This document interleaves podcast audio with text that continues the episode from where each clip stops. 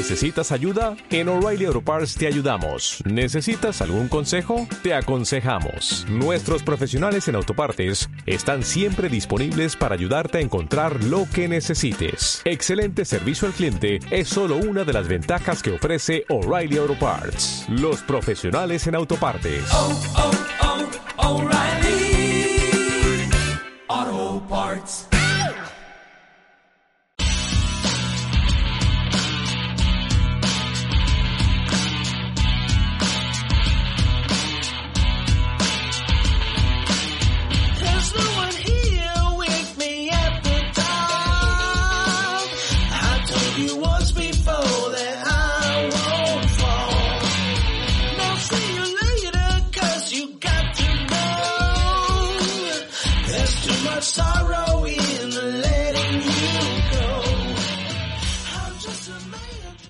Bueno, pues ya estamos aquí en la tertulia de Alba de la Mancha, una semana más. Esta semana muy especial, por cierto, porque tenemos un inventado que, pues siempre que lo tenemos con nosotros, eh, nos hace mucha ilusión y da mucho juego, porque sabe mucho, conoce el Albacete desde dentro. Bueno, probablemente quien, lo mejor, quien mejor lo conozca, eh, a mi modo de parecer, y no es por ser pelota, que seguro que me dirá algo, pero yo creo que la mejor, la persona que mejor eh, lo conoce. Y bueno, pues vamos a analizar con él la actualidad del Albacete, el partido de ayer, porque está involucrado, eh, ahora es accionista del Club Deportivo Tenerife, y bueno, pues eh, yo ya digo, hoy, hoy la, la, tertulia promete. Voy a activar los micrófonos y voy a cambiar de pantalla y ya lo tenemos por aquí. Eh, voy a empezar por el invitado, Rubén, lo siento. José Miguel Garrido, ¿qué tal? Expresidente del Albacete y ahora accionista del Tenerife. Pues muy bien, muchas gracias. Sobre todo, gracias por invitarme. Gracias a todos los que se sumen a la, a la tertulia y, y bueno, pues encantado de pasar un rato con vosotros y, y hablar de fútbol. Siempre es un placer y sobre todo si eres del Alba. Bueno, Rubén, encantado de tener al presidente aquí. ¿Qué tal? Buenas tardes y sobre todo bienvenido porque esta temporada es la primera vez que te tenemos aquí con nosotros. Bueno, buenas tardes, eh, Rafa, buenas tardes, José Miguel, y buenas tardes a todos los eh, eh, compañeros que nos están escuchando esta tarde. Bueno, yo creo que era también el momento de, de reaparecer, ¿no? Con, con el invitado que tenemos esta noche y con las buenas sensaciones que estamos viendo en este Albacete que, ilusiona y que, y que ya va camino incluso de llenar el, el, estadio y esa es la mejor señal sin duda. Bueno, eh, déjeme antes de que nos entremos en, en harina, eh, decir a la gente que podéis dejar vuestros comentarios, vuestras preguntas, que yo creo que la gente va a querer preguntarle, presidente. Yo le sigo llamando presidente, aunque sea presidente, esto es como los presidentes del gobierno, que son el presidente vitalicio. Eh, no el cargo, sí, sí, sí. sino el, el, título. Sí, sí. Eh, se queda ya, se queda ya. Y bueno, pues que, que, la gente se vaya sumando, porque bueno, yo creo que puede dar mucho juego. Yo le voy a preguntar hoy desde la óptica del, del Tenerife, porque claro, no sé si usted ayer estaba viendo el partido de, de, de, con el corazón partido como Alejandro Sanz, ¿no?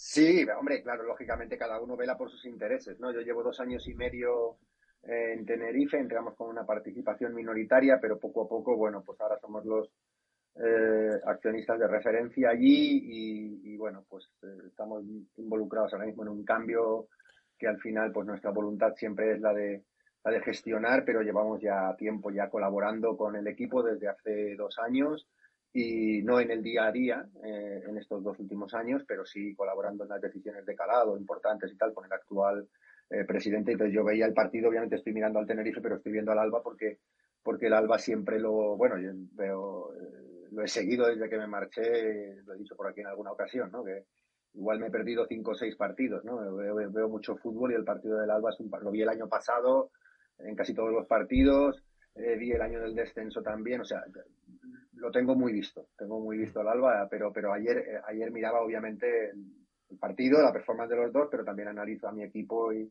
que en este caso era el, el Tenerife, ¿no? Y, y, y ya, ya, ya, ya, se lo tengo que preguntar. El Tenerife sí. ganó un punto, perdió dos, eh, mereció ganar, mereció perder. En el fútbol no se merece nada. O se gana, o se pierde, o se empata. Lo del merecimiento y todo. Es que yo merecí porque yo. Esa, esa, pregunta, esa respuesta muy, muy respuesta de Garrido, ¿eh? Es que es lo que hay, o sea, la gente no. Es el, merecer es para la barra al bar. Mm, en la barra del bar se merece, porque yo merecí un penalti que no me pitaron, y aquello que me pitaron y no me pitaron, y no sé qué, y toda esta historia y tal. Al final el fútbol no se merece nada. El fútbol te, te da y te quita lo que, lo que tú. Es cierto que en, el, en, el, en, el, en un corto espacio de tiempo, pues partido, dos, tres, una semana, donde hay tres partidos, pues te pueden pasar circunstancias, ¿no? Pero en el largo plazo el fútbol te pone y te quita. Yo ayer el empate eh, eh, lo vi justo, justo en el sentido de que hubo una primera parte para un equipo y una segunda parte donde otro equipo pues se defendió muy bien con 10 futbolistas, incluso pues llegó a, ponerse por delante y, y, a ver fases del partido que, bueno pues que incluso oye con un poco más de acierto pues a lo mejor podía incluso haberlo ah, entonces yo creo que si lo miramos así no en una parte para un equipo y otra parte para otro el, el empate me pareció un resultado que, debería dejar contentos a los dos, visto lo visto sobre el campo, ¿no? También seguro que cualquiera de los dos, yo lo veo, estamos intentando analizar ahora un poco pues, sin el corazón, ¿no? Eh, desde, desde fuera, ¿no? Porque, claro, eh, todos tienen argumentos, pero cuando las dos partes tienen argumentos para decir que deberían de haber ganado el partido, quiere decir a lo mejor que el empate eh, es lo que merecen cada uno, ¿no? Sí. Bueno, Rubén, no sé qué opinas tú. Eh, bueno, yo le iba a hacer eh, a José Miguel, ya que lo tenemos esta noche, eh, una pregunta mm, referente un poco a esa inversión en el Tenerife y en comparación con la del Albacete Balompié.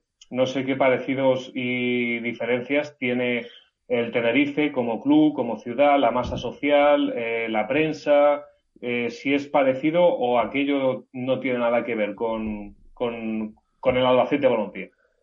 No, no tiene nada que ver son dos casos totalmente, bueno, tiene que ver que este, los dos son clubes históricos, entre sí los clubes, ¿no? Son clubes históricos del, fútbol español, eh, clubes que han tenido una historia eh, similar, eh, clubes que representan el, el, interés de muchísima gente, pero las circunstancias en las que nosotros entramos en el Albacete y en las que entramos en el Tenerife y los objetivos son absolutamente diferentes, no tienen nada que ver. O sea, nosotros entramos en el Albacete en una situación crítica, absolutamente crítica, no todo el mundo lo recuerda, no voy a recordarlo ahora porque ya estamos en otra fase, ¿no?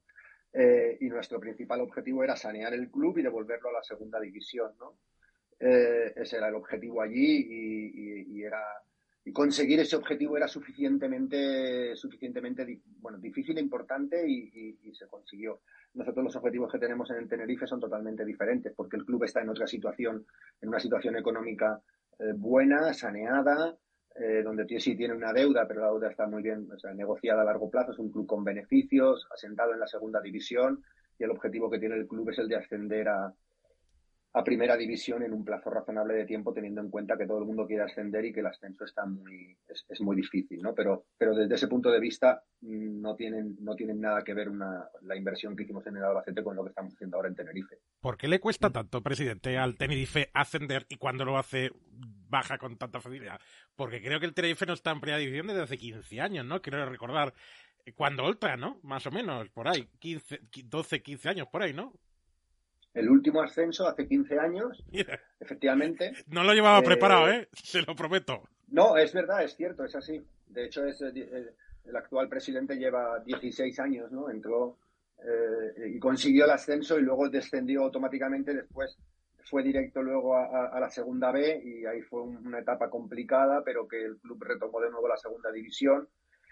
Y, y ya, bueno, desde entonces, yo creo que ahora mismo sorprendente, pero junto con el Lugo, creo que es el club que más años lleva de manera continuada en la, en la segunda división. Y esto no me lo sé muy bien, pero creo que, pero creo que es así, ¿no?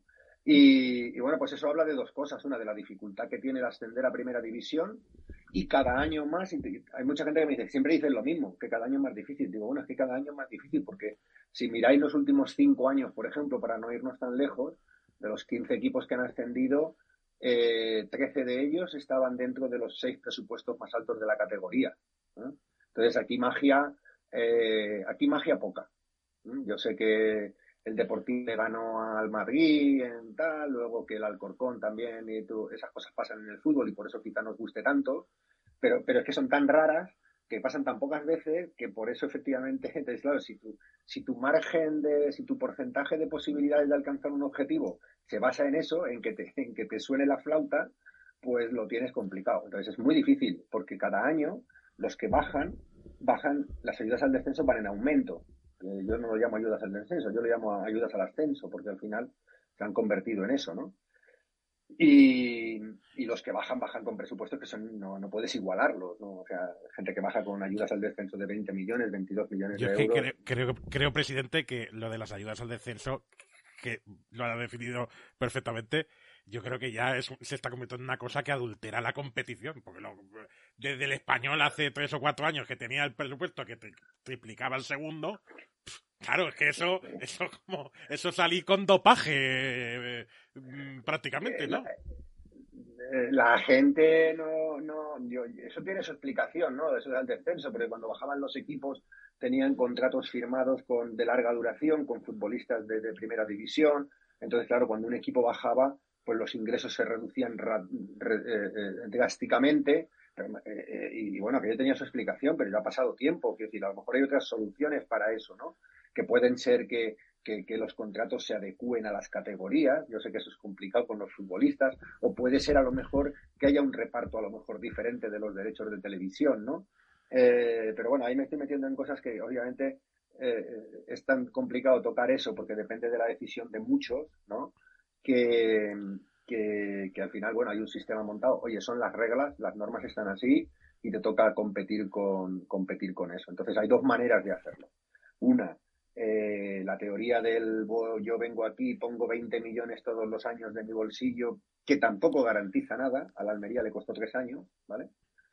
Eh, o, o, la otra es, eh, bueno, hacer las cosas dentro de tus capacidades lógicamente intentar gestionar bien para aumentar tus ingresos cada año, mantener una base de plantilla, mantener una base de, estructura de juego, de modelos de juego, con un técnico que, que, lo, que seas capaz de aguantarlo en el tiempo y todo club que haga las cosas bien en un plazo de cinco años tiene su ventana de oportunidad. Todos la tienen. El tema es que tienes que aprovechar esa ventana de oportunidad.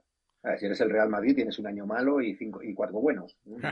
Se quejan, pero bueno, si eres, si eres el Tenerife o el Alba, pues tienes eh, un año malo, otro complicado, el tercero regular y tienes ahí la que aprovechar tu oportunidad cuando, cuando llega, ¿no? Pero, pero te va a llegar, te va a llegar la oportunidad si haces las cosas bien y de manera consistente en el tiempo, ¿no? Esto, y, y este esto es por lo que nosotros por lo que nosotros apostamos, ¿no? y José Miguel, más, sostenible.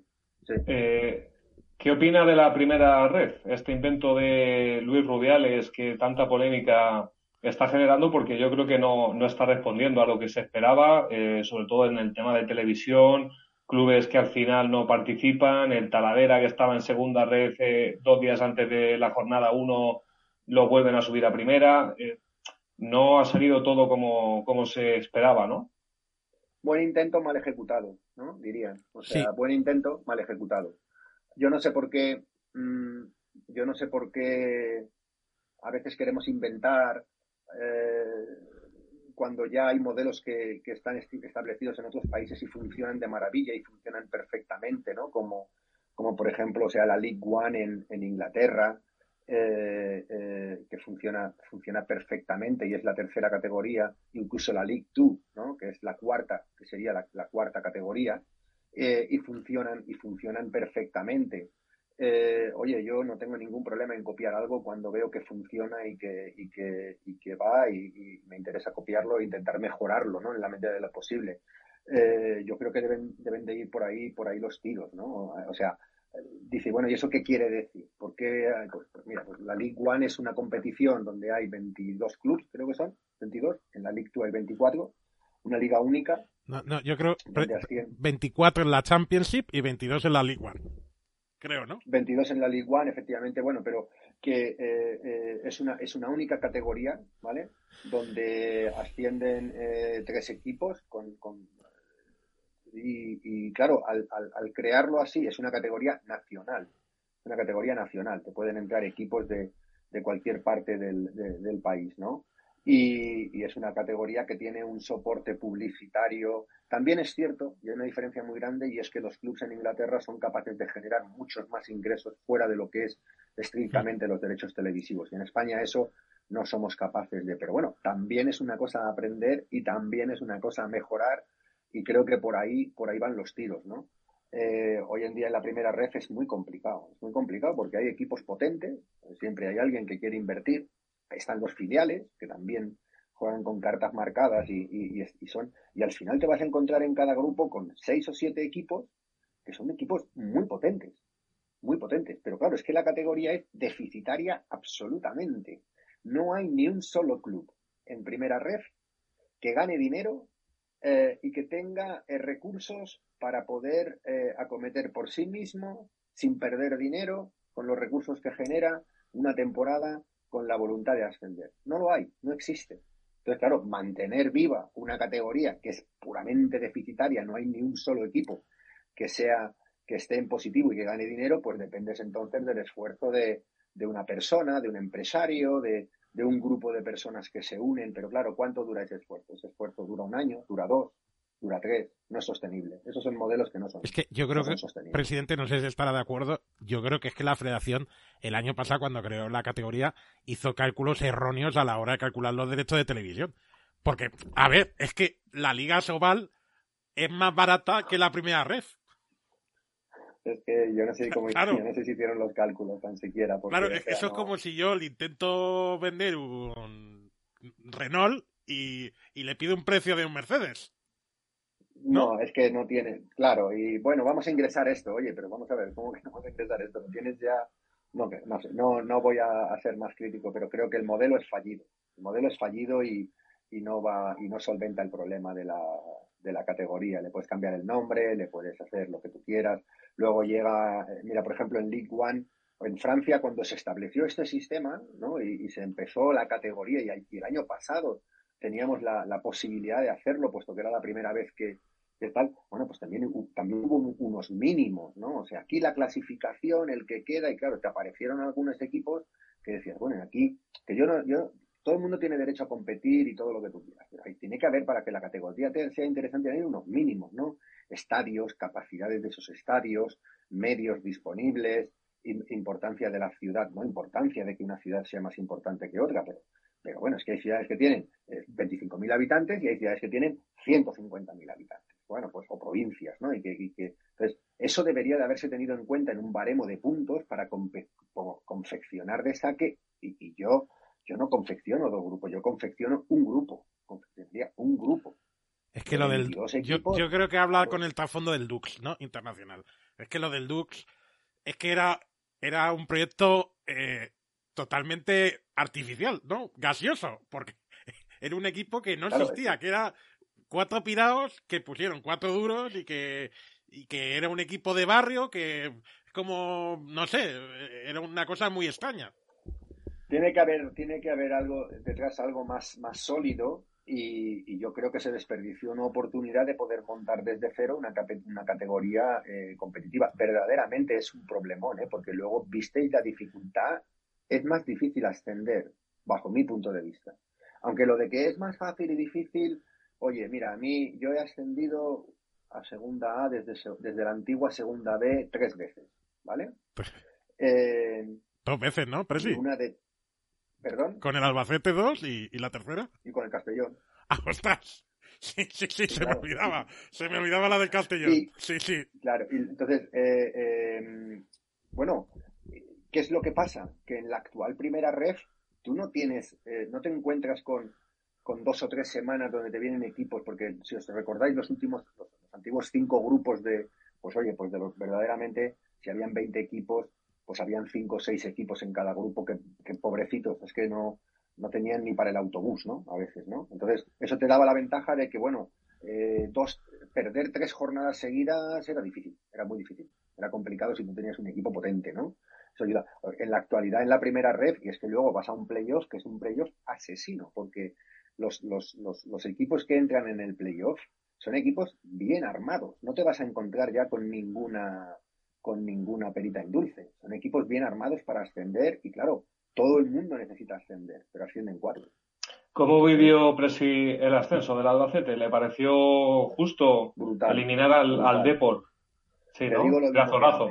¿Dónde lo vivió, por cierto? ¿Dónde lo vivió? Lo vi por la televisión, lo vi por la televisión. Eh, lo vi por la televisión. Y, bueno, yo creo que fue todo, ¿no? Eh, todo. Las ganas que teníamos de que ganara el Alba, pero la realidad que se veía ahí con, con no sé si habían 30.000 personas, gente que ha ido a verlo al campo me lo contaba allí, ¿no?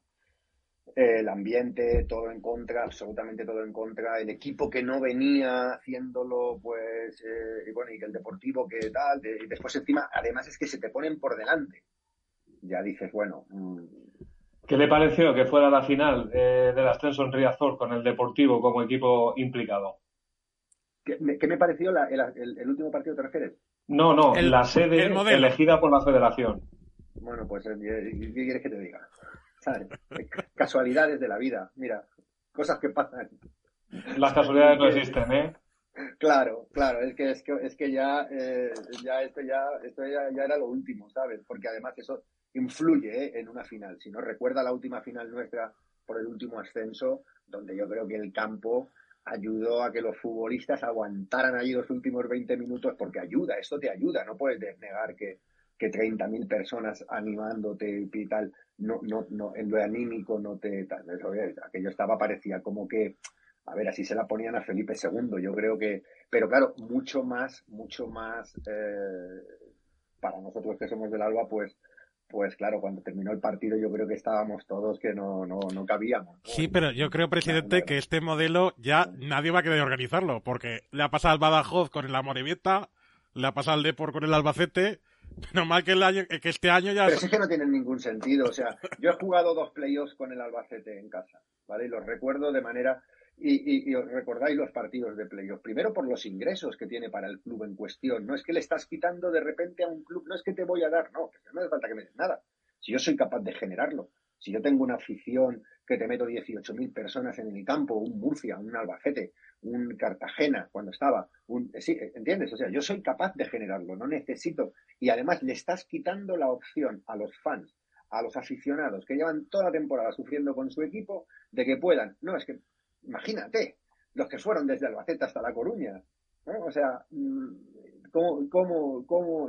Eso ya no tiene ningún sentido. Estás desvirtuando eh, desvirtuando la competición porque no están en las mismas. O, imagínate, pues que el Deportivo eh, de La Coruña Albacete si hubieran jugado la final en, no sé, en, Valladolid. o en Valladolid. Pues, ¿Qué quieres que te diga? Es que eso no lo hace alguien que. Eh, buen intento, malísimo resultado. A ver, yo creo, yo creo que por cerrar esto, es que yo creo que el, experimento en Extremadura salió bien hace un año más o menos bien, se vieron buenos estadios. Lo que pasa es que yo creo que se equivocaron el año pasado en que eligieron estadios muy grandes para lo que mueven las aficiones de segunda B o de primera red. Porque el Rayo Majadahonda, pues el Rayo Majadahonda, en el mejor de los casos, ¿cuántos aficionados puede llevar en una cita histórica? 500, no sé. 500. 500, y me parece muchos. ¿Y te parece? Vamos. ¿Cuántos caben en el Cerro del Espino, presidente? No sé, 2.000 personas. Yo voy muchas veces y, no veo muchas veces a 500, no somos allí 500. Porque yo al Cerro del Espino, al campo del Majadahonda, voy, y el año pasado también tuve la oportunidad de ir y tal, y es un campo que visito para ver para ver fútbol de la categoría y tal, y vamos, no, no, no, no tienen 500 ahí, no somos ni... Claro, es que yo creo que si, si, hubieran cogido el campo del Coruso, que también era Galicia, pues. pues, pues... No, que las, las, finales hay que jugarlas en los campos de, de, de, las aficiones y de los, de, los campos, de los equipos que se, lo, que se lo han ganado. Es que eso es, eso es... Otra cosa es que tú cojas la final, como hacen en la League One, para subir a Championship, a Championship y te la lleves a Wembley bueno, pues entonces, oye, eso es una, eso es, tienen Wembley, es, es un escenario donde, donde pues todo el mundo pues tiene el gusto de ir a Wembley y, escucha que es que hay equipos, eh, la final de la League One en Wembley todos los años, que caben 80 o 90 mil personas en el nuevo, está, está lleno, es que lo revientan.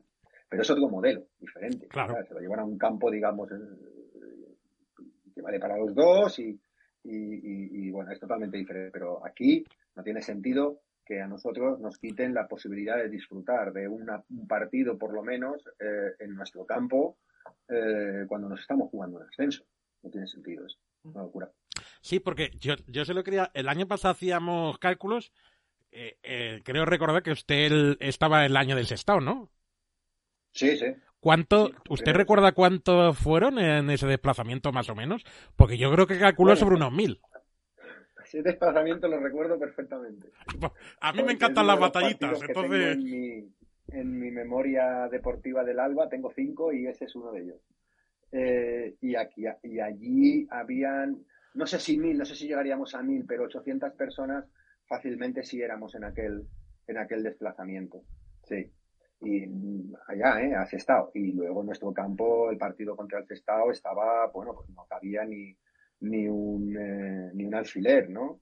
Eh, entonces, eh, tenemos, nuestra afición va a responder, la afición del Alba ha respondido siempre en, en, los playoffs y en los momentos, y además, esos ingresos que un club es capaz de generar por sí mismo, ¿para qué le quitas esa oportunidad? Es que es, yo creo que también parte un poco de, de yo creo que la pandemia, si ha tenido una cosa buena, es enseñarle a mucha gente del fútbol la importancia que tienen los aficionados en el deporte este, ¿no?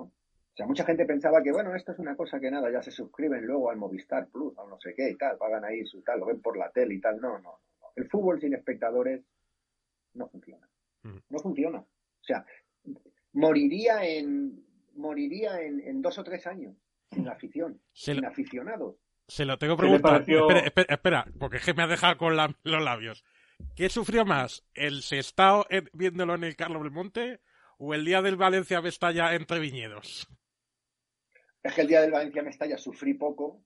No, no, sufrí mucho más el, por sufrir de sufrimiento. lo que pasa es que el, sufrí más porque estaba, estaba físicamente ahí en el campo, ¿no?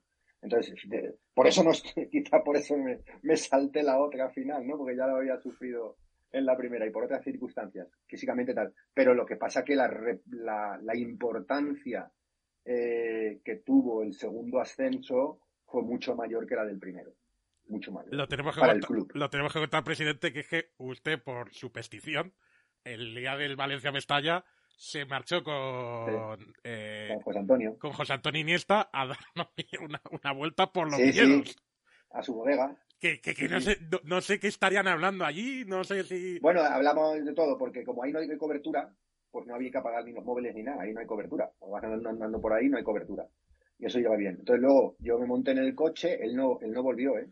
Yo me monté en el coche y con la radio apagada, más o menos cuando ya calculas los tiempos, ¿no? Y justo llegué a justo llegué al, eh, al estadio cuando se oía la ovación final de, del fin del partido, ¿no? Y, dije, bueno, o hemos ganado o muy bien o muy mal, pero claro, ya abrieron las puertas, ya la gente salía y ya se vio que, que habíamos ascendido, pero yo no vi, yo no vi, yo el sufrimiento que tuvisteis vosotros y los otros 18.000 o 20.000 que habían ahí metidos, yo eso me lo salté me lo salté. Yo le iba a preguntar, eh, José Miguel, eh, referente a la afición. Eh, ayer hablaba con, mis compañeros con los que veo el partido, que yo voy como abonado y, me siento allí con, los amigos de siempre. es el quinto partido que el Albacete juega en el Carlos del Monte esta temporada y la entrada, 9.500 prácticamente espectadores, era casi como si fuera del mes de abril, mayo, eh, de final de liga, que te está jugando estar arriba, que te está jugando algo. 9.500 personas en el quinto partido en casa, la gente se ha enganchado, ¿eh? Esto es fútbol, eh, ¿sabes? No es nada. Y, hay afición en Albacete, ¿vale? Entonces, eh, los que conocemos aquello y, y creo que la gente que esté ahora en la tertulia o sumándose y vosotros que lleváis mucho tiempo también y tal, sabéis que Albacete tiene un suelo, que son los 5.000, ¿no? 5.000 van siempre. Ya más, ya más, ¿eh? Ya son más. yo lo pondría en un 6.000 y pico ya. No, yo te digo que, bueno, vale, pues, pero que, o sea, cinco, te quiero decir que, que 5.000 van siempre, eh, aunque jugamos en preferente. ¿Me explico? O sea, tú el año pasado estabas en segunda B y te va mal y pierdes cuatro partidos y los 5.000 van. Van van los 5.000. No sé si una vez 4.300, otras veces tal, pero esos son los fieles, fieles, fieles, fieles, ¿no? Y, y luego ya el resto está un poco, eh, la diferencia viene en función del, del, del, del, interés de la categoría, en segunda, en segunda división viene más gente, y del interés de que vaya despertando el equipo, pero yo siempre digo lo mismo, o sea, esto es un espectáculo. O sea, tú, tú no puedes esperar eh, que la gente venga a ver un partido de fútbol y hayan dos ocasiones de gol. O sea, es que el interés de venir a ver el espectáculo, de querer participar, de estar ahí, de la emoción, ¿no? Lo tiene que crear el propio equipo. No podemos decir, no, vamos a ver, yo tengo un hijo, le pongo la bufanda del alba y ahora tú ya te abonas y los próximos, claro, cuando tiene 14 años el niño y el niño dice, oye, es que esto no hay Dios que lo vea. Bueno, pues no, no va más, ¿no? Pues en, eso... En, eso... es fundamental Rubén Alves, ¿eh? Permíteme que, lo diga ya. Lo tengo que decir. Le gusta Rubén Alves, claro, me imagino.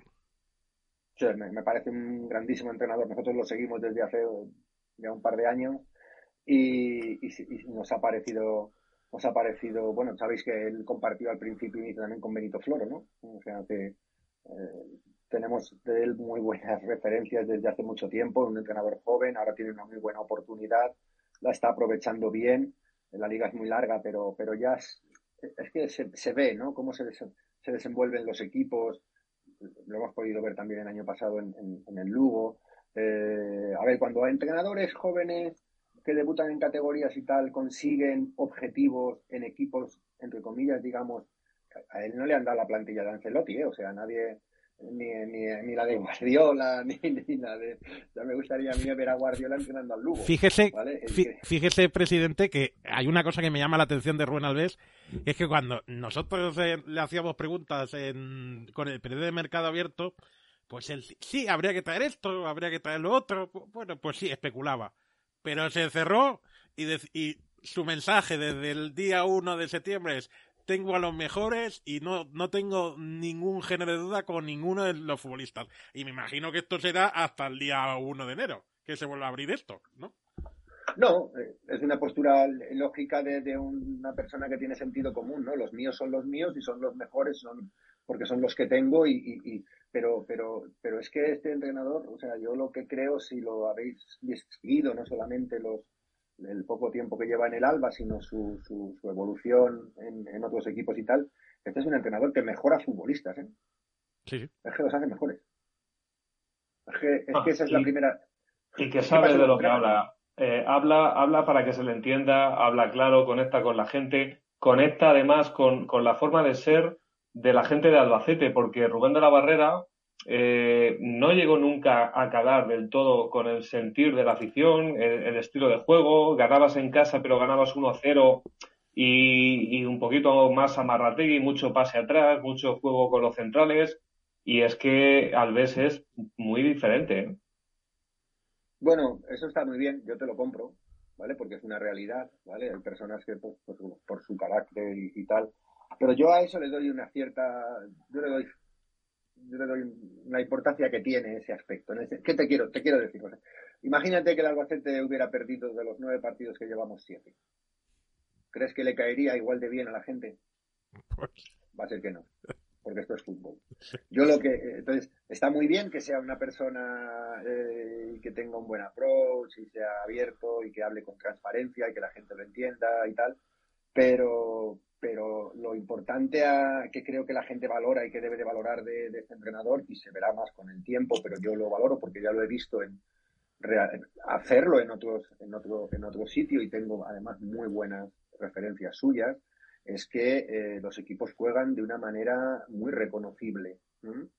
Eh, y equipos con, medios, digamos, de mitad de categoría. Limitados. decir, limitados, efectivamente, buena expresión.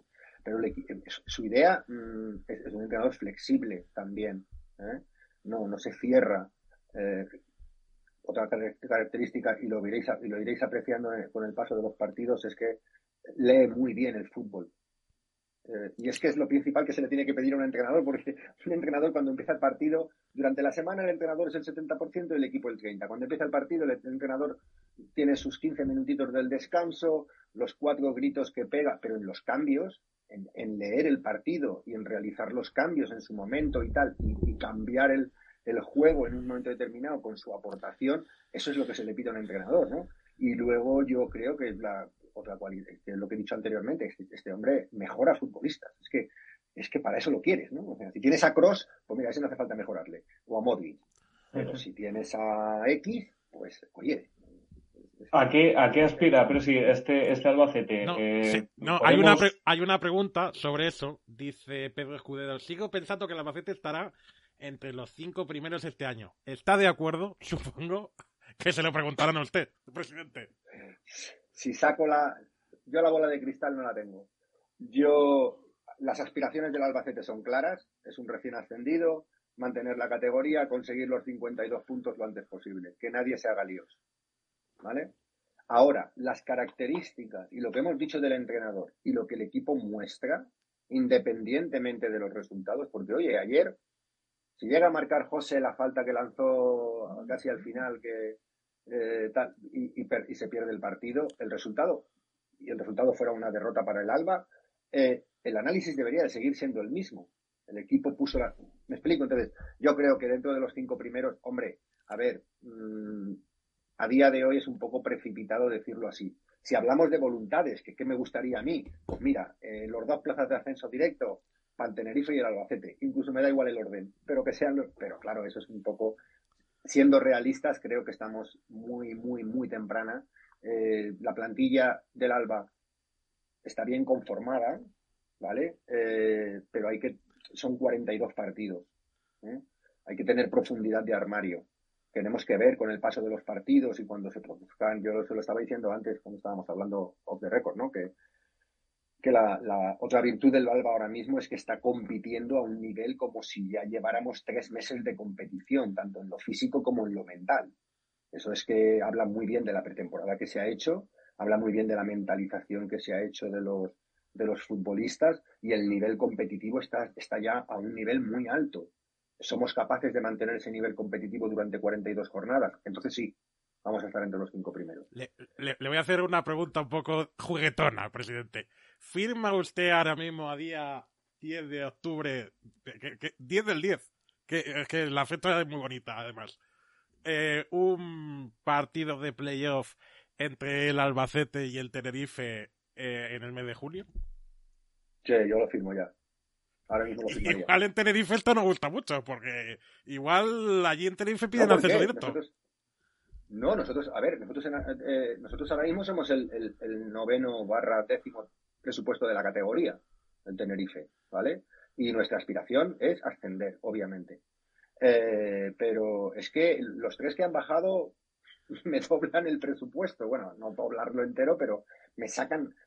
Es una barbaridad. O sea, si yo te miro ahora mismo la plantilla del, del, del Eibar, que descendió el año pasado, pero, pero todavía le queda un año. Las salidas del descenso se pagan en dos años, ¿no? O te miro la plantilla de, de Eibar, lo que tiene de medio campo para arriba es una barbaridad. El Y te Granada. cojo la plantilla de la, la plantilla del Alavés, cojo la plantilla del Granada, que a lo mejor no está ahora al principio obteniendo los resultados. Claro, tú coges la plantilla, lo que ganan esos futbolistas, eh, su historia, su, su experiencia y tal, y dices, bueno, pues, oye, es que directos suben dos. Por lo tanto, nuestro objetivo debe de estar siempre en intentar eh, luchar los últimos 10 partidos por tener opciones de entrar en ese playoff y jugárnosla, jugárnosla en un, en un playoff, como hicimos el año pasado. Y el año pasado quedamos a 20 minutos del ascenso. Eso sí, Pero Eso sí, yo te, si, ese partido se produce, yo, te, yo creo que tiene que llamar otra vez a José Antonio Iniesta para darse otra vez otro, otro garbeo por las piñas. Es que, ¿sabes lo que pasó también? Que, que eh, uno es muy, muy supersticioso con el tema del fútbol, nos volvemos muy supersticiosos, ¿no? Es como yo les hacía repetir la, la, eh, eh, el, equipaje, ¿no? Cuando ganábamos un partido fuera de casa, pues luego las medias las mismas, ¿eh? Y tal, y todas estas cosas que tiene uno, ¿no? Que no cambian. Los futbolistas son iguales, ¿eh? Vienen, viene, venía uno con una bolsa, con sus botas, no sé qué, no sé qué, ganábamos el partido y ya lo veías con esa bolsa ya toda la temporada. Eso lo tenemos todos. Entonces, también había un poco ahí, como no fui a Valencia y ganamos, no fui a Atlético Baleares y ganamos, o empatamos allí, pero, pero hicimos un muy buen partido, muy buen resultado. Ya dije, bueno, oye, no sé, un poco entre las dos cosas. Porque yo no, no, si no, si lo hubiera, pero no, ese partido, si hubiera un playoff, eh, ojalá, ojalá, eh, al final de temporada, una oportunidad de jugar un playoff, vería el partido con mucha, con mucha tensión, pero con mucho gusto. Me gustaría verlo. Bueno, Rubén, prosigue. No, bueno, le iba a preguntar ya por el partido de ayer, que cómo lo vio y que si le parece mm, tarjeta roja lo de Michael Mesa. de tarjeta roja de libro. O sea, no, no, hay, no hay discusión. No, no se puede discutir, o sea, eh, y no es una cuestión, o sea, eh, los, eh, los, árbitros pueden cometer errores técnicos y errores de apreciación. Los errores de apreciación, bueno, son comprensibles, no pasa nada. Un error de apreciación no está penalizado, digámoslo así. Sabéis que los árbitros tienen arriba en el tal un tío que está ahí escribiendo y hace un informe de cómo tal, ¿no? Los errores técnicos sí que tienen consecuencias para los árbitros en, en sus designaciones futuras, etcétera, etcétera. Y una entrada por detrás a la pierna de apoyo, sin el balón en disputa y con posibilidad de, lesionar gravemente al jugador contrario, eso léete, el, el, reglamento, que es tarjeta roja de libro. A ver, eso es tarjeta roja y, ya está. Lo que hay que decirle al futbolista es qué haces. ¿Cómo haces esa barbaridad? En el medio campo, sin ninguna necesidad. En, casi ya terminando la primera parte, en una zona de, de ningún peligro. Es un error, sí, un error del futbolista. Pero estas cosas pasan. Pero es un error del futbolista, o sea, no hay discusión, o sea, la tarjeta es tarjeta roja. Bueno, es que ha habido otras y no las han pitado. Mira, eso, ya, eso yo ya no lo sé. Pero la de ayer es tarjeta roja de manual.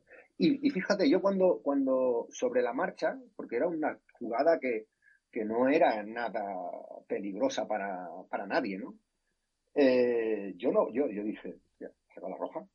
Pero cuando vi la repetición, una vez ya dije, no, Tienes razón, es tarjeta roja de libro. ¿Tienes tú alguna duda o cómo está? A ver, yo... yo sí, venga, Rubén, venga, sé sincero. A ver. A ver, yo, yo, habría sacado la, la, la naranja. Sí, Pero esa tarjeta no existe, esa tarjeta no existe. tú ya estás entre lo que se merece y lo que te gustaría y lo, que lo que debería de ser justo. A ver, yo, yo creo que lo dijo el propio Alves en sala de prensa, que va, va duro al balón, pero no, no va con la intención, de hecho... ¿Que va duro al balón? Yo creo que sí. Oye, el balón está a un metro, él no va al balón. Y si va al balón, se equivoca de metro y medio. Quiero decirte, no, no hay balón en disputa. a ver, le, puede sacar la roja, le puede sacar la roja, pero yo creo que mm, con una amarilla eh, muchas veces se van tan tranquilos y, tampoco eh, habría pasado nada. Y es que esto se suma. Hombre, seguro que no. Al árbitro sí, ¿eh? porque es un error técnico. eso es un error técnico, o sea, el tipo de entrada está, está estipulado perfectamente, o sea, ahí no hay duda. Eh, al, no, pero, Espere, presidente, que ahora viene lo mejor. Este, este Albacete no juega como para llevar eh, cuatro penaltis en contra en nueve jornadas, tres expulsiones, parecemos un equipo marrullero y este Albacete juega mucho más al fútbol. Eh, yo creo que se le pita muy fácil al Albacete bueno, pues, pues, se le pita igual que a todo el mundo. O sea, coge el árbitro, se pone el pito en la boca y hace ¡pim! penalti. ¿Sabes? Es que todo eso está muy bien, pero mira, el, fútbol te pone y te quita lo que te tiene que dar y te lo va a poner. Tú al final de la temporada, es, verdad que a lo mejor ahora estamos en una racha donde hemos sufrido más expulsiones o donde se nos han pitado, pero es que a lo mejor luego eh, lo que no te van a pitar son 52 penaltis en contra. La estadística, en el fútbol, la estadística funciona aunque la gente diga que no, pero funciona, ¿vale? Eh, lo que pasa es que tú puedes acumular esta serie de, situaciones al principio de temporada, pero luego se va a ir compensando en el, en el tiempo. Yo me gusta analizar eh, si verdaderamente, por ejemplo, lo del otro día, era tarjeta roja o no. Es que era tarjeta roja. Es que el, el, error es del futbolista. ¿Y la de Ricky? No es del árbitro. ¿Y la de Ricky? Hace unas semanas, presidente. La de Ricky. Mm, la de Ricky puede ser, esa, esa puede ser un poco más dudosa. Pero, compra boletos, compra boletos para apoyar. No, ¿sabes lo que pasa? Es que además estás hablando de un perfil, bueno, Michael Mesa no, ¿no? Pero Ricky, que por cierto, para mí, mm, ayer MVP del partido, o sea, ya ese chico lo llevo siguiendo ya un par de años, desde que es canterano del Oviedo, del, tal. Eh, lo vimos también, eh, estuvo en el Racing, después del Racing eh, ya, ha estado siempre cedido y tal. El año pasado dio, ya funcionó muy bien en, el Alba. Es un chaval joven, un chaval que, quiere el balón, que busca sus espacios, siempre lo ves llegando a la zona para recibir, siempre ofreciéndose, que tiene pase interior, que es capaz de, de, oxigenar el juego con pases en largos. Ese chico, ese chico es futbolista. ¿eh? Quizá le falte un poco de físico, un poco de experiencia, porque tampoco ha jugado al máximo nivel eh, eh, todavía dos, tres temporadas seguidas, pero yo creo que ese chico también tiene que ganar en experiencia y yo creo que lo del otro día va un poco por ahí. Si, si pudiera José Miguel llevarse dos jugadores a Tenerife de la plantilla del Albacete, ¿a quién se llevaba? Bueno, yo por llevarme no me llevaría ninguno del Albacete porque no estoy para quitar jugadores no, no se preocupe que, nadie. Pero si tú me preguntas... Que en el Albacete no escuchan esta tertulia, no se preocupe. Usted puede elegir a cualquiera. Vale, no, dos, yo te digo dos futbolistas que me parecen, tengo que elegir a dos, podría elegir a más, me explico, no quiero menospreciar a, a otros eh, componentes de la plantilla, pero si yo tengo que elegir a dos, no solamente puedes elegir a dos, tú elige, pues lo tengo, vamos, transparente, eh, Ricky Barragán. ¿Y Manu Fuster Lo digo por conociendo sus gustos. No, sabes, yo a Manu Fuster le conozco desde, desde que jugaba, mm, eh, de hecho, a Manu Fuster lo firma para segunda B en el Alba, eh, este que, es de Tenerife, que lo tenéis ahí. Mauro Mauro, ¿vale? Y es un fichaje, yo lo dije en aquel momento, digo, excepcional, la ha clavado. O sea, ese chico va a valer dinero. Pero es que me ha dicho que elija a dos. Entonces yo, como en la, como en la, en la, yo a Manu lo veo futbolista no, sé si para jugar en primera, pero desde luego para jugar en segunda bien muchos años y con la progresión adecuada, porque es muy joven en la posición que juega en medio punta y tal, pues lo veo también que puede llegar al fútbol profesional de, alto, de alto nivel, pero es que me has dicho que elija dos y tengo que elegir. Por eso te he dicho antes, me dices dos, ¿eh? No, claro, ¿por qué? Porque a mí la posición de portero hoy en día, a mí este chico que está en el Albacete cumple con todos los parámetros que yo no es un portero de unos 65, es que es, una, es un gato, es muy hábil. Va para, sí, ya, pero es que mide unos 65. Cada uno tiene que tener, tiene, pone sus, sus condicionantes a, los, a, las posiciones, ¿no? Y para mí ese chico en la, en la portería las cumple todas. Y luego Ricky, es que ese futbolista es que no hay. Es que medias puntas hay, gente que juega en la zona de tres cuartos, eh, que se ofrezca, hay, pero, pero futbolistas que sean capaces de pedir la pelota, de quererla, de, de, de, es que crean cosas, o sea, esos son los que hacen que a lo mejor no son tan vistosos, ¿no? Y no te hacen el gol que te hace Manu Fuster ayer o, o eso, pero, pero claro, para los que miramos el fútbol de Madrid, es que este, este te hace mover el, motor del barco, ¿no? Es que sin ese, el, mira la vela, qué bien, qué bonita, y fíjate el barco ahí, sí, pero es que el motor lo que hace que ese chico se, se eh, tiene salida de balón, tiene pase interior, eh, se ofrece, tiene ganas, es un tío con 25 años. No sé, si tengo que elegir, pero si tengo que elegir tres, pongo a mano Ya mejora mucho, porque yo creo que el año pasado lo que le pedía Rubén de la Barrera a lo que le pide Alves esta temporada, yo creo que esta temporada está siendo más vertical. El año pasado era más pase de seguridad, también por las ideas futbolísticas de Rubén de la Barrera. Por eso te digo que creo que este entrenador mejora futbolistas, ¿no? Vamos a verlos, vamos a verlos a medida que, avanza la temporada, pero, pero el proyecto es, eh, es muy es, ilusionante. La gente del Alba debe estar ilusionada porque hay dos, tres futbolistas, cuatro, que, que pueden ser eh, que pueden ser futbolistas de, de la categoría durante muchos años. Mm. Le hacen aquí una, una pregunta, presidente. Esto ya eh, no sé si es de corte personal, pero bueno. Eh, ¿Le gustaría venir a Albacete para la inauguración de la estatua de Andrés Iniesta en el Carlos Monte en la que estará presente el propio Andrés Iniesta? Eh, Andrés Iniesta apunta Javi Llamas, que es quien hace la pregunta, que sería bueno que estuviesen presentes todos los presidentes, claro, vivos, que han pasado por el Albacete en su historia. Sí, bueno, yo, eh, a mí si me invitan, encantado, ¿sabes? O sea, no sé quién organizaría el acto, pero yo, además yo tengo muy buena relación con Andrés, con José Antonio, con toda su familia y, con, no tengo, vamos, sería para mí un, placer y, si me invitan y tengo la, la posibilidad, mi tiempo me lo, me lo permite, si, si me gustaría estar, porque creo que Andrés merece cualquier, cualquier homenaje que se le haga a Andrés en la ciudad de Albacete eh, es poco. O sea, eh, y José, José Miguel, lo mismo. Eh, ya que tiene usted comunicación directa con, con tanto Andrés como con su padre, ¿piensa que ¿Es mínimamente probable que Andrés Iniesta se pueda retirar como futbolista en el Albacete Balompié o eso sería impensable? Un sueño, ¿no? Sería un puntazo, ¿eh? No, no lo sé, yo es que hace tiempo ahora que por mis circunstancias, y Andrés está en Japón y su hijo Antonio sigue ahí liado con su bodega top y tal, y ya no hablo con ellos, pero yo no, es que no lo, no, no, yo personalmente no, eso habría que preguntárselo a él, no soy quien para decir mi opinión particular. A mí es que me daría, eso ya, ya es indiferente para mí, o sea, yo creo que al, Andrea Siniesta le ha, ofrecido tanto a Albacete, al nombre de Albacete en el mundo, eh, a su provincia, eh, que tener en cuenta que yo siempre, yo se lo dije a él y él me decía, ah, sí, y digo, pues yo creo que sí. Porque claro, es un tipo tan humilde que le dices, a ver, que dentro de 100 años aquí no quedaremos ninguno. Nadie se acordará de nosotros. Pero del tío que metió el gol que nos hizo ganar el Mundial, dentro de 200 años habrá gente que hable de ti. Y él decía, ah, pues sí.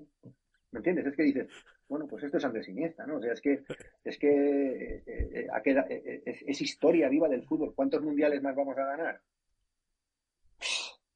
Pues yo no lo sé, pero igual yo ya no veo ninguno. En la actualidad, desde luego, ya no. En la actualidad, no. Mire, ya, ya, que estamos en harina y lo, veo con confianza, esta se la tengo que hacer. ¿Le gusta Luis Enrique? Como persona. No, no, digo en general, como seleccionador. como seleccionador de España. claro, sí, sí, sí. Ya que estamos de cara al Mundial. Mira, el fútbol son resultados, entonces dejemos que los resultados eh, determinen ¿no? lo, que, lo que a cada cual los resultados lo ponen en su sitio. ¿no?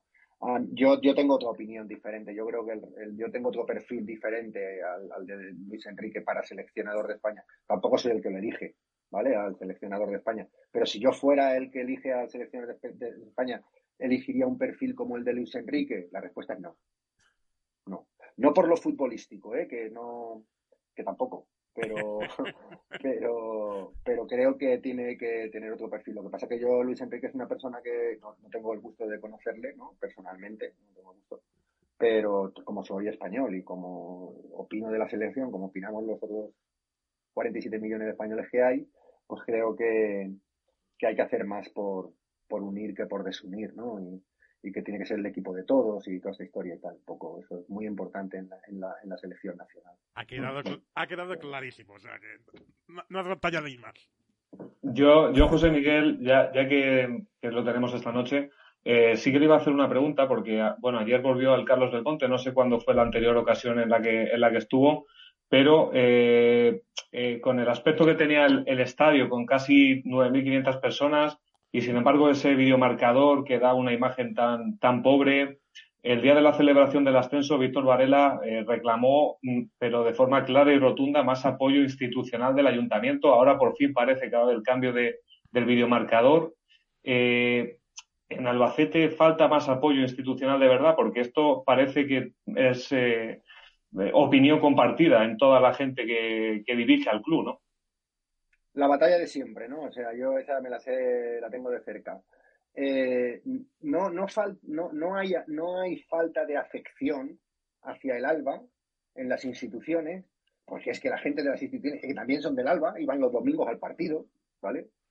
Pero sí hay esta, esta, esta historia de ahora mismo, ¿no? Tan rara que, vivimos hoy en día, ¿no? Donde parece que está mal, ¿no? Pero es que, claro, hay que pensar que es que el estadio es del ayuntamiento. Que el estadio no es del Albacete. El estadio es del ayuntamiento. El Albacete juega ahí y, juega ahí porque, porque los aficionados del Albacete son de Albacete, no son chinos. ¿Me explico? No, pero claro, es que como es una empresa privada, ya estamos con las, con las temas.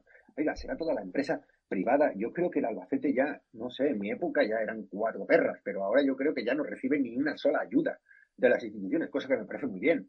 ¿Vale? O si recibe algo será residual. También hace una labor el ALBA de cara a, las eh, categorías inferiores, a los chicos y tal. Y con todo mi respeto, eh, Albacete también es conocida en España y en el mundo por, su equipo de fútbol, ¿no? El queso mecánico, toda esa historia que nos, que nos, eh, el año pasado en el, en el Deportivo, pues, pues oye, contra el partido contra el Deportivo, el ascenso, oye, pues somos comentario eh, a través de qué, del fútbol, de lo nuestro, de lo que hacemos, pero es que el estadio es, del ayuntamiento. Es que tiene que tener unos requerimientos mínimos, es verdad que el club lo utiliza, pero el club podría coger y decir, bueno, vale, perfecto, pues ahora cojo un estadio en, a 20 kilómetros de Albacete y aquí, venga, y tal. Y me, explico, no, quiere jugar en el Carlos Belmonte, porque es que es el estado de su afición. Pero un club que acaba de subir de, primera red, que ha hecho un esfuerzo brutal, que está empezando la competición en segunda A, que no ha jugado en primera desde no me acuerdo ya desde cuándo no jugamos en primera, porque si fuera en primera ya te digo yo que el club no pediría ni un, vamos, remodelarían ellos el estadio. Pero es que no, es que el estadio necesita una serie de mejoras que no, que no llegan no llegan. Y por ese bien mal queda eh, de no ayudar a gente, además estos son de fuera, oye, mira, son de fuera. ¿Por qué no llegan? esa es la pregunta que se hace todo el mundo. ¿Por qué no llegan? Eh, ¿Por qué no llegan esas ayudas? Que no son ayudas al club, ¿eh? Son ayudas a la mejora del estadio de la cual se van a beneficiar la gente que paga los impuestos en Albacete. O sea, los que, los que votan a esa, gente de Albacete. Es que yo no he visto muchos chinos en, en el Carlos Belmonte el otro día habían, no habrían, yo creo que no había ningún chino, ni taiwanés, ni, ni nada, son gente de Albacete, que vienen a disfrutar de su equipo en una eh, instalación municipal. Bueno, pues no, no, no, esa, es, es ese, esa, esa malentendida eh, intentar o pensar que estás beneficiando, crees que la, que la, que la propiedad actual, si, si, si, si el, el, el, ayuntamiento decidiera o la diputación, quien corresponda, ¿no? o la mezcla de los dos, ¿no? eh, decidieran, eh, ya no te cuento, la Castilla-La Mancha, no hay ningún otro equipo de fútbol más representativo en Castilla-La Mancha que el Albacete. Estaba el Toledo y le metimos seis. ¿Recordáis, no? El Toledo, el Toledo. Siempre lo saca, ¿eh? Siempre lo saca lo del Toledo. Pum, pam, pam, pam, el Toledo, porque el Toledo es el representativo y tal. Y fuimos allí, pam, pam, pam, le metimos seis y ya el Toledo. ¿Dónde está el Toledo ahora, por cierto? Me parece que te, bueno, pues entonces también podía ayudar la comunidad de Castilla-La Mancha porque representa también a Castilla-La Mancha desde el punto de vista del fútbol. Y cualquier mejora que se haga en ese estadio va dirigida 100% a los usuarios. El club no, no, no, estás beneficiando a ningún propietario ni nada, ni te lo han pedido. Te están pidiendo que realices, si tú pones un videomarcador en condiciones, se van a beneficiar los, los usuarios. Si tú pones los asientos en condiciones y cuando llueve bueno, no quiero contar cuando llueve porque tal, ¿no? Pero, pero esas, mejoras van dirigidas 100% exclusivamente a los usuarios, nada a la propiedad. La propiedad no está pidiendo nada para ellos. Pero, absolutamente nada. Presidente, yo ahora voy a hacer de abogado del diablo. Es que a lo mejor en la ciudad hay eh, infraestructuras que requieren de más urgencia, pues otra remodelación, ¿no? Y a lo mejor hay, hay eh, albaceteños que piensan eso. Oye, pues ponte en orden porque yo me marché de ahí hace cuánto ahora, cinco años, y desde que yo me he marchado, yo creo que porque la mitad de los focos de la de la esta de, están todos fundidos. Sí, sí. ¿Sabes? Ponte un orden. No sé, ¿cuándo le toca al alba? Pues al alba le toca en el año 201 después de Cristo. ¿Vale? Pero es que yo me tiré allí cinco años. Y, y, y las, las mejoras, el vestuario lo remodelé yo estos señores, yo he visto que han hecho algunas remodelaciones en el interior, ¿no? De estéticas también para adecuar el campo a lo que la liga, el césped está eh, eh, en perfectas condiciones, ¿no? Eh, han hecho algunas cosas, pero es que es un estadio que vale mucho dinero su mantenimiento y es un estadio ya antiguo, ¿vale? Entonces, bueno, oye, que pongan un orden, que establezcan un orden. Primero los colegios, después los hospitales, después las piscinas públicas, después no sé qué, y, al último el ALBA. Y yo, yo José Miguel, le, iba a preguntar porque eh, le iba a preguntar porque la verdad es que no conozco eh, en qué se puede gastar y en qué no, pero eh, esos fondos CVC, los famosos fondos que, ha recibido también el Albacete Balompié, dedican una partida importante a infraestructuras del club, pero no, no se llega un poco a identificar en qué se puede y en qué no se puede gastar el, ALBA no podría de alguna manera también eh, invertir ahí porque es que no sé a, dónde va ese dinero que reciben de los fondos CVC. Bueno, ya te garantizo yo que están perfectamente delimitados. O sea, el 70% va a una mejora de las. Pero es que el ALBA, eh, cuando se reparten los fondos CVC, está en primera vez, ¿no? no, pero, lo recibe. Este año ¿eh? le tocan. Ah, bueno, este año le tocarán, pero todavía no he visto un duro, ¿eh? El ALBA, de los fondos CVC.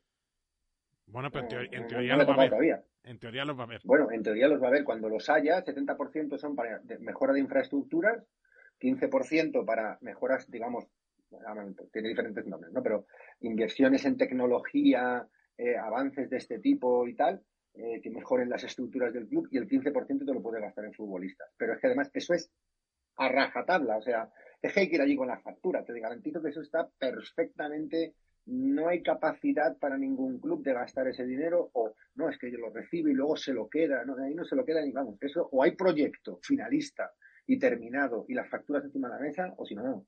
No, pero sí, yo, yo, bueno, eso es una opción que tiene el Alba, ah, pero todavía no ha visto un duro el Alba, ¿eh? El Alba todavía no ha visto un duro, cero pelo pelo. Pero es que el Alba, en el tema de las infraestructuras, entiendo yo que podrá mejorar la ciudad deportiva, hacer una residencia, digo yo. O, es, lo segundo, es lo segundo que iba a decirte. Sí, el, el Carlos no, le van a dar, no puede tocar ni una valla. No, teoría, 200 millones. ¿no? No, sé lo que le toca, pero 200 millones no, ¿eh? ya te lo digo yo. Y la ciudad deportiva, mm, yo te digo que la ciudad deportiva se come bien fácil, eh, 4 o 5 millones de euros sin problemas en una remodelación adecuada, buena para adaptarla. Nosotros estamos ahora inaugurando una ciudad deportiva espectacular con el Tenerife y, parte es del Cabildo, pero parte es de los fondos CVC eh, que los ha puesto el, club y, es espectacular la ciudad deportiva. Entonces la ciudad deportiva del Alba, que yo la conozco perfectamente y el otro día estuve, eh, se come fácil 5 o 6 millones de euros de inversión eh, sin ningún problema. Entonces, claro, si yo tengo que decidir es que.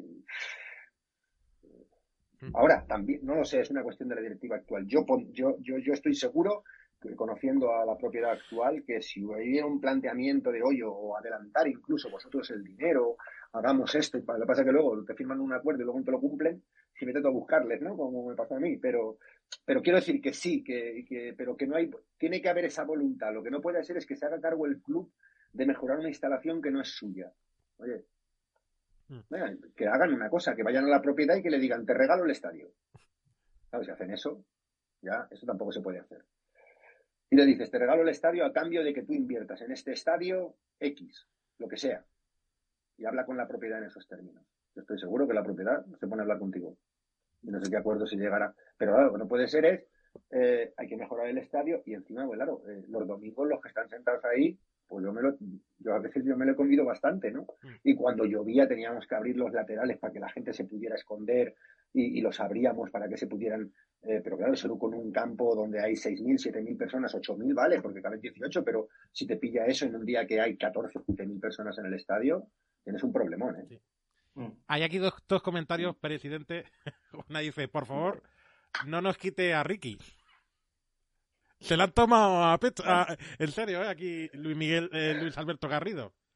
Podemos estar pues tranquilos, ¿no?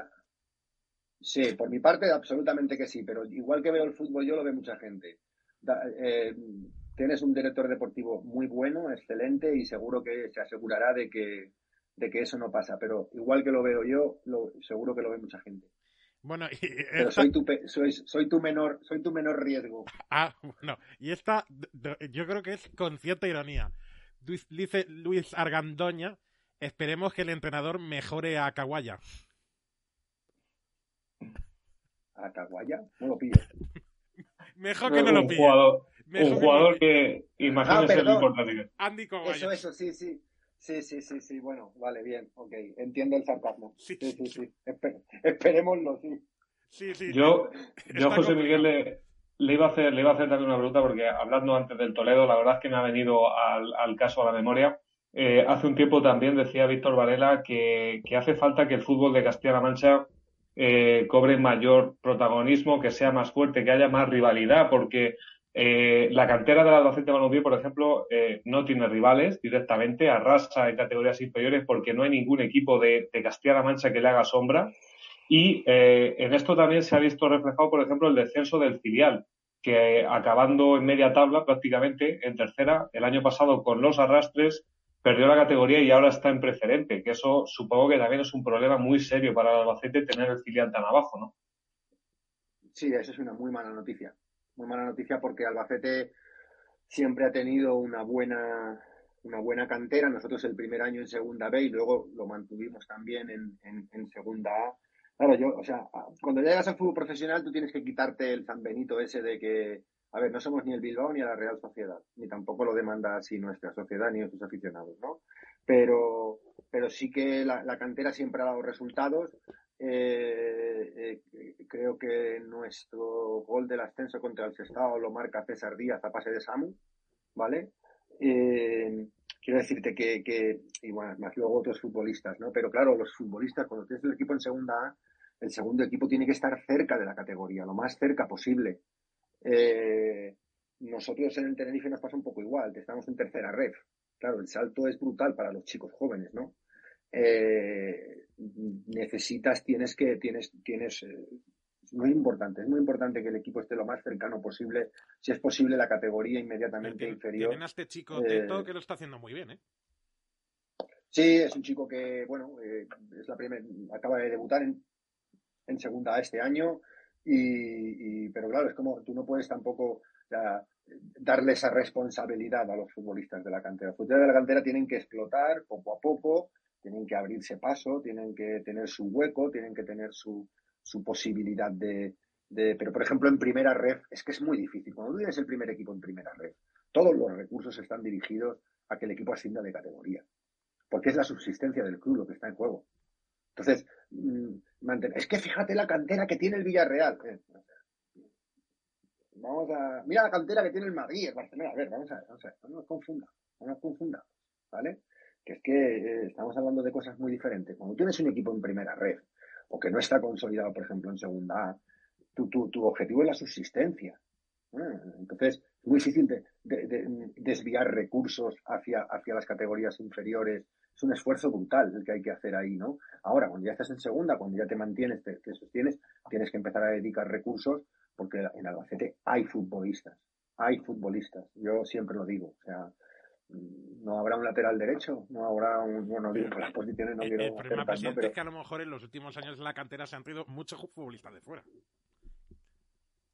Sí, pues, tampoco tengo que ser. A mí, para mí, un canterano es un futbolista que juega en, la, en, la, en los equipos de las categorías inferiores del, del Albacete, venga de Ghana, venga de Venezuela o venga de Barcelona. Me da absolutamente igual. Obviamente, tengo que tener las vías para dar oportunidad a que los chicos de la ciudad, de la provincia de Albacete o de Castilla-La Mancha puedan, pero tú lo has dicho, en Castilla-La Mancha el equipo de referencia siempre ha sido el Alba, ¿no?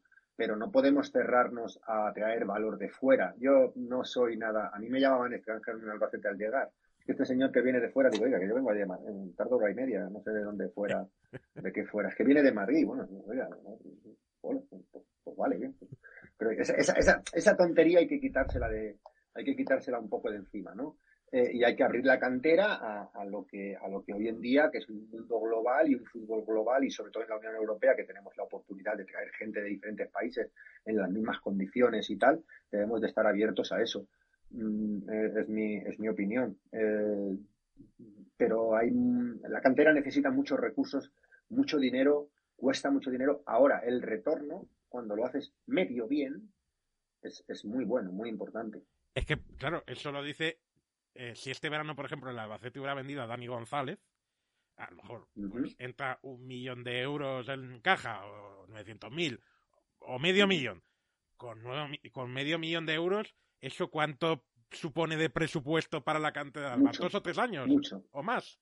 Mucho. No, hombre, dos o tres años tampoco, pero porque la ciudad deportiva se lleva, ¿sabes? Que cuesta dinero. Es que los, los equipos de eh, a los pequeños también viajan en autobús y, eh, todas estas cosas y tal, y tienen sus entrenadores y, y, tienen que tal, ganan poco. la gente lo hace, yo creo que de manera altruista, muchos de ellos, ¿no? Gracias a Dios. Pero, eh, pero no, no, pero sí, 500.000 euros en, te dan, te dan, te, te, dan, te arreglan el año, vamos, seguro. Vamos, con total seguridad.